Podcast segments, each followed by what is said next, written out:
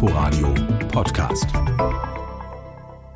2,14 Milliarden Euro kostet der Rückkauf mit allem drum und dran, denn nicht nur das reine Stromnetz mit mehr als 35.000 Kilometern Leitung, auch Umspannwerke, Netzstationen und die Mitarbeiter der Netzgesellschaft wechseln vom schwedischen Energiekonzern Vattenfall zum Land Berlin gründet dafür eine neue Tochtergesellschaft seines Landesunternehmens Berlin Energie.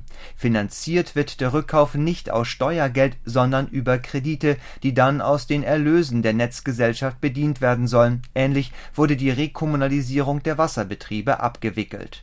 Mit dem Rückkauf wird auch das hochkomplizierte Konzessionsverfahren beendet. Berlin und der Vattenfall-Konzern hatten deswegen über Jahre gegeneinander prozessiert der Rückkauf des Stromnetzes muss bis Ende Juni unter Dach und Fach sein. Die Zustimmung des Abgeordnetenhauses gilt als sicher. Die drei Regierungsfraktionen SPD, Grüne und Linke wollen das Geschäft. Das Stromnetz kommt damit wieder in Landeshand, mehr als 20 Jahre nach der Privatisierung des einstigen Berliner Energieversorgers BEWAG. Inforadio Podcast.